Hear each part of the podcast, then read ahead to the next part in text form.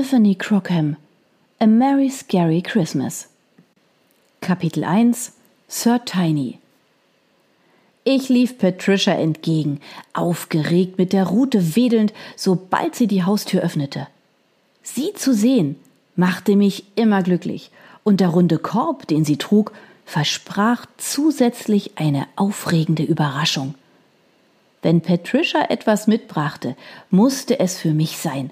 Außerdem trug sie ihre Ausgehsachen. Einen Hut, der sie gegen die Sonne schützte, die um die Mittagszeit in Kairo besonders heiß war, und ihr luftiges weißes Kleid. Wenn Patricia in diesem Kleid das Haus verließ, brachte sie meistens etwas für mich mit. Den Hundekorb, den sie mir geschenkt hatte, liebte ich heiß und innig. Er war groß und hatte ein bequemes Kissen. Er war der beste Schlafplatz, den ich je gehabt hatte. Hm, wenn man einmal von Patricias Bett absah.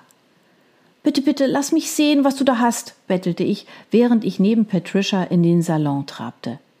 Ja, ich freue mich auch, dich zu sehen, antwortete Patricia, da sie mich mal wieder nicht verstand. Eigentlich war es egal, was ich sagte. Ihre Antwort war fast immer guter Hund, brav, Sir Tiny oder auch mal aus, wenn ihr nicht gefiel, was ich tat. Um meine Freude kundzutun, da Patricia leider keines meiner Worte verstand, wedelte ich noch stärker mit der Rute. Damit zumindest konnte ich ihr meine Begeisterung kundtun. Patricia streichelte mir über den Kopf und stellte dann den Korb auf den Boden. Was ist es? rief ich aufgeregt. Ist etwas zu essen in dem Korb? Ich hatte immer Hunger, und die Aussicht auf einen Nachmittagssnack ließ mein Herz schneller schlagen. Erschreck sie nicht gleich mit deinem Bellen, Sir Tiny. Bellen? Ich bellte nicht, ich verlieh nur meiner ungezügelten Vorfreude Ausdruck. Als Patricia das Gitter von dem seltsamen runden Korb öffnete, konnte ich es kaum erwarten, meinen Kopf hineinzustecken und mir die Leckerlis zu holen. Warum sonst sollte ein Gitter vor dem Korb sein, wenn nicht dafür, dass niemand an die Leckerlis herankam? Patricia war klug und dachte wirklich an alles.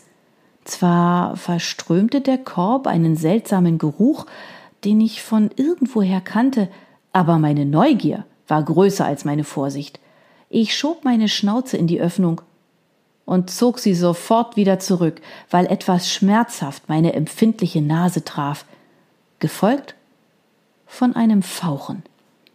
Ich gab ein erschrockenes Winseln von mir und suchte Schutz hinter Patricia. Was um Himmels willen war Schreckliches in dem Korb? Und warum hatte Patricia mich nicht vorgewarnt, dass das Essen noch lebte? Ich war kein Jäger. Mein Essen wurde mir in der Regel gut durchgegart serviert. War das irgendein neues Spiel? Immerhin strich sie mir tröstend über den Kopf. Hat Miss Kitty dich erschreckt?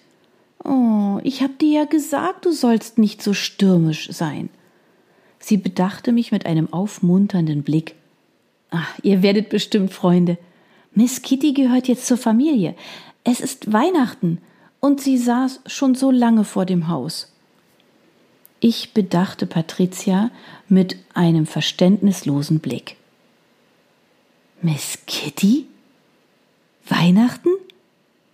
Anstatt einer Antwort streckte sich mir eine rot getigerte Pfote aus dem Korb entgegen und kurz danach folgten zwei gelbe Augen, Schnurrhaare und dreieckige Ohren, von denen eines allerdings nur noch halb vorhanden war und einen hässlichen Riss hatte.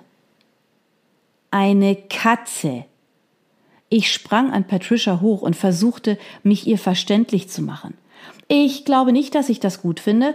Das hier ist doch mein Haus. Alles ist doch gut, wie es ist, und Katzen sind nicht fürs Haus geeignet. Sie riechen seltsam. Überleg dir das doch noch einmal. Natürlich fand ich bei Patricia kein Gehör. Aus, Sir Tiny, sitz, sagte sie streng, und ich ließ mich auf meinen Hintern plumpsen, in der Hoffnung, sie würde sich die ganze Sache noch einmal überlegen.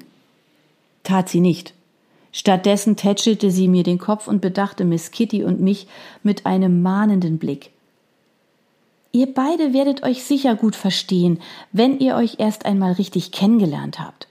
Mit diesen Worten verließ sie den Salon, um irgendwas zu tun, was Menschen ebenso den ganzen Tag lang taten. Bei Patricia war das meistens, mit John zu diskutieren oder sich über ihn zu beschweren.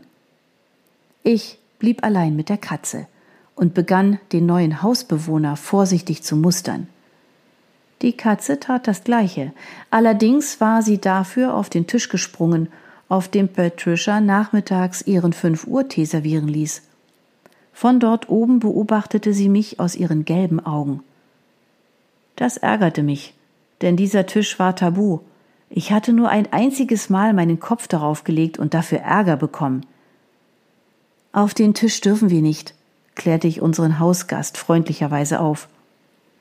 Die Katze betrachtete mich weiter aus ellipsenförmigen Pupillen und ließ sich endlich zu einer Antwort herab.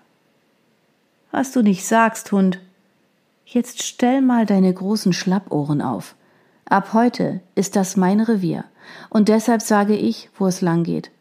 Und wenn du keinen Ärger haben willst, dann troll dich. Mein Haus, mein Revier, mein Tisch, verstanden? Einen Augenblick lang vergaß ich sogar das Hecheln. Was ging hier vor sich? Das alles fühlte sich ganz und gar nicht richtig an. Mein behagliches Heim war offensichtlich von einem Eindringling übernommen worden. Wie konnte Patricia mir das antun? Allein der Gedanke, dass ich für den Rest meines Lebens den Geruch nach Katze in der Nase haben würde. Und zu allem Überfluss meinte die Katze auch noch, sie könne tun und lassen, was sie wollte. Das würde ich nicht einfach so hinnehmen. Patricia mochte vielleicht blind für die wahren Absichten dieses Eindringlings sein, aber ich wusste, dass ich zumindest einen Mitstreiter auf meiner Seite hatte. John mochte keine Katzen. Kurz entschlossen lief ich aus dem Salon und rief Johns Namen.